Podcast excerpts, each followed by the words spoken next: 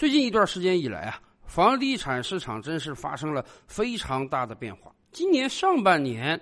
由于美国大印钞的影响，几乎所有人都认为未来通货膨胀会一定到来，因此很多人考虑到怎么样抵御通货膨胀呢？最好的方法就是买房。于是我们看到上半年的房地产市场是非常火爆的，很多城市这个房价是一直不断在飙涨。于是各个地方政府出台了密集的调控政策，有的地方呢严查经营贷。不能允许这个资金从实体经济流向房地产，有的地方呢给出了二手房的指导价格，你这个中介不能漫天在喊价了啊！政府要给你这个二手房定价，高于政府定价的二手房不是不可以买卖，但是银行不会给你多贷款。所以在一系列政策组合拳之下，很多地方的房价平稳下来了。而到了下半年，一方面我们看到了预期中的这个大通胀没有到来。美国那边还在不断的印钞，大宗货品的价格还在不断上涨，但是我国这个 CPI 指数连续几个月维持在一到二的状态啊，这个猪肉价格已经长达几个月低于十块钱一斤了，所以通胀没有到来。而与此同时呢，好几个房地产厂商遭遇到了困难。去年年底开始，央行对于各个银行和房地产企业画出了几道红线。你这个资产负债率不得过高，你这个涉及房地产的贷款不得过多，导致啊有很多房地产企业陷入到了这个资金紧张的状态之中。那么没有钱了，就得赶快卖房了，房子不好卖，你就得降价呀。所以下半年以来，有多个城市都出现了这个房子降价的情况。而我们也明白啊，广大消费者向来对于房子是追涨不追跌的，哎。你这个房子价格不断在上涨，每个人都心里焦虑，我得赶快买呀！我再不上车，以后没这个机会买便宜房了。可是，一旦房价出现松动之后，很多人就会觉得，哦，你现在开发商手里没钱了，你要降价打折促销了。那么好，我再等等，我再观望观望，说不定你这个价格还能下降。所以，今天很多城市啊，房地产出现了量价齐跌的景象，而往往到了这个时候，很多人就担心了。说有没有可能，由于房价再不断下跌，有的人就要断供住房了呢？甚至有人拿出了数据说，最近一段时间以来，市场上出现了大量的法拍房。这些法拍房是不是基本都是业主断供之后，法院来进行拍卖的呢？相关数据显示啊，在二零一七年的时候，法拍房的全国总量大概就是九千套、一万套左右。到了二零一八年呢，法拍房的数量上升到了两万套；二零一九年，法拍房数量五十万套；二零二零年，法拍房数量超过两百万套。很多人预测啊，到了二零二一年，今年全年的法拍房数量将达到三百万套到四百万套之多。这个数字真是很惊人的呀！所以很多人把这个法拍房和断供房联系起来，认为啊，大量的法拍房就是业主断供所产生的，这代表着整个房地产行业已经进入到了下行通道，是这样吗？法拍房和断供房二者确实是有联系，但未必像很多人说的那样，今天的所有法拍房都是断供房。我们先跟大家聊聊什么叫做法拍房啊？对于很多想买房子的朋友们，您倒是可以关注一下这种房子，因为有可能你能捡到漏。法拍房嘛，顾名思义，就是由法院出面指定拍卖公司对房屋进行拍卖的一种行为。倒退几年啊，如果你想去买个法拍房，那还是相当困难的，你真得天天留意你这个城市的各种报纸。人家有可能在大报上刊登广告，也有可能在小报上刊登广告。看到广告之后呢，你就可以跟拍卖公司联系，到这个房产处去看一看，然后在约定的时间到这个拍卖公司去举牌来买这套房屋。这两年可不同了啊，各大互联网平台都在助力法拍房，而各级人民法院呢也非常愿意把自己的法拍房拿到网上去拍卖，这样可以最大限度的吸引消费者来买，把这个房子卖上一个好价钱。如果您对法拍房有兴趣的话，你可以登录这个阿里、京东等多个互联网平台，就搜索法拍房，或者找这个法院拍卖这个栏目，你就可以看到，在你的城市，在你周边城市，甚至在全国任何一个城市，有很多正在进行中的法拍房。相对而言啊，人这个资料还是很详实的，会告诉你这个法拍房的业主是谁，他有多少资产被扣押了，法院指定了哪个拍卖公司在什么时候进行拍卖，而且相对而言还会把这个法拍房的所属权证啊、室内装修啊，通通拍照片给你，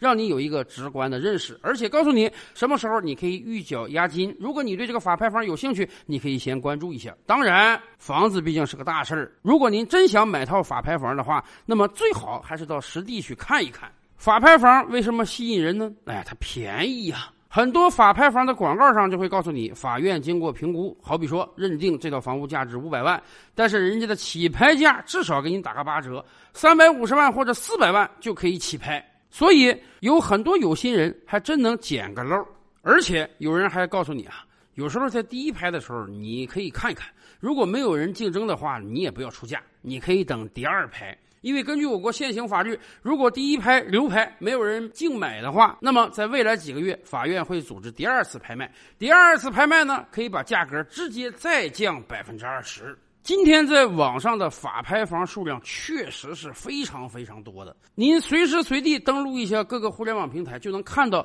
即便只在你所在的城市，就有大量的法拍房出现。所以啊，这也使得很多人忧心忡忡。大家想，这是不是因为经济下行了，很多人没有收入了？哎，房价也在跌，所以很多当年买房的人干脆一断供啊，我不还钱了，然后这个房子就交给法院吧，让法院卖掉算了，我就不惹这个麻烦了，是这样吗？当然不是。至少到目前为止啊，我们可以断言，百分之九十九以上的法拍房都不是断供房。为什么这么说呢？以前我们就跟大家聊过。作为一个普通消费者，如果你贷款购买的是你唯一一套住房的话，你给他断供的可能性是非常非常低的。举个例子，假设你在几年之前买了一套房子啊，总价值三百万人民币。房子交付之后呢，你一家人就非常欢乐的生活在里面。那么，这个房子实际价格的涨跌，对你日常生活应当是没有什么影响的。房价涨了，你固然高兴，哎呀，我现在也是有钱人了，三百万的房屋变成五百万了，那我也是百万富翁了。可问题是，这是你唯一一套住房，你能给它卖掉吗？卖了之后，一家老小到哪里生活呢？反过来讲，房子降价了，你买的时候三百万，现在值两百万。算一算，你可能已经负资产了，因为你欠银行可能都超过两百万。但是你会因为这个原因就不去还钱吗？你会因为这个原因就干脆把这房子送交给银行，然后你一家老小去租房住吗？也没有意义呀。对于普通自住房而言，我们至少是要居住五年、十年、十五年以上的，所以短时间房价的波动。不会使得大量的人断供房屋。那么，当然也有人会说：“哎呀，我断供房屋的原因不是因为房价的涨跌，而是我个人收入的巨幅变化。比如说，我买房的时候，我月工资一万，我每个月拿出五千来还房贷，我还得起。可是现在，由于疫情的影响，很多行业备受打击，比如说餐饮业呀、旅游业呀，我可能已经长达几个月没有收入了，我没有钱还房贷。”这种情况倒是有可能出现，但是一方面啊，这种情况并不普及，它跟房价的涨跌是无关的，它只跟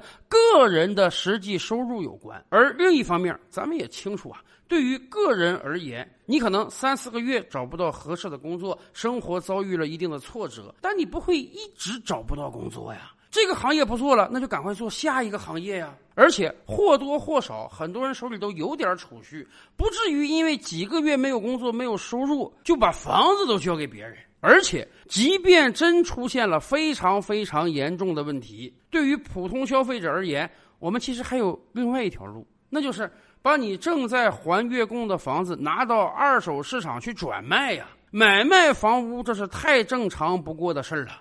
如果你真的就是因为没有收入还不起月供，或者家里出现了各种各样的变故，急需使用现金的话，那么很显然，把这个房子卖掉是获得现金最快的方法。很少有业主会因为一时啊这个周转不灵，干脆房子我就不管不顾了，我也搬走了，扔给银行了，让银行去起诉你，让法院去拍卖。这一折腾至少一两年之久啊！在这一两年之内，你既没有房子住，你也没有拿到钱，甚至有可能你这个房子卖的价格比二手市场还要低很多。不会有人做这样的选择呀！所以我们才会负责任的说，百分之九十九以上的法拍房，它根本就不是断供房。举个例子啊，前两年北京房价疯涨的时候，北京周边很多地区，比如说燕郊之类的，也盖出了大量的商品房。那个时候水涨船高，燕郊的房价也很高。然而这两年，由于各种各样的原因，燕郊房价大跌。很多购房者突然发现，我真的成了负资产了。我这房子买的时候三百万，我可能首付一百万，贷款两百万，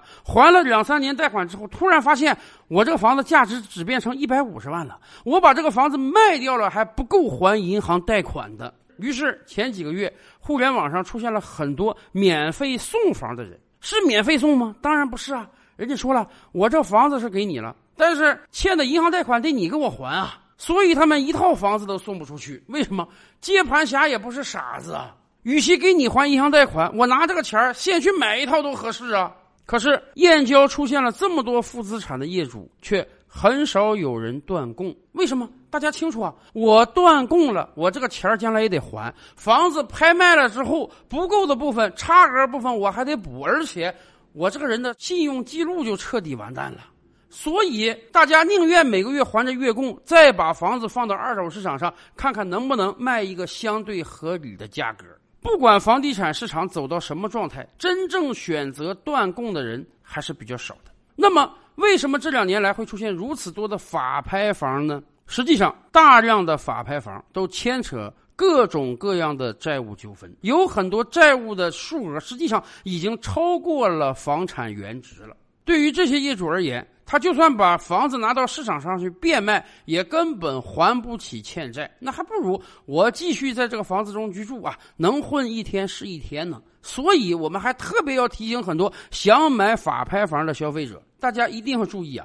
你去看这个公告的时候，你要仔细看这个房子是清退状态还是没清退，什么意思？现在有很多房屋，人家原房主还住在里面呢。法院拿出了拍卖，你就算花真金白银把这个房子买到手，产权证办出来了，你还牵扯一个清退问题。有可能原房主在房子里居住，有可能原房主已经把房子租给别人，而且签了很长时间的租约。虽然这个房子是你的，你也是经由合法程序买到手的，但也很有可能你住不进去。也就是说，很多法拍房那真的是个雷。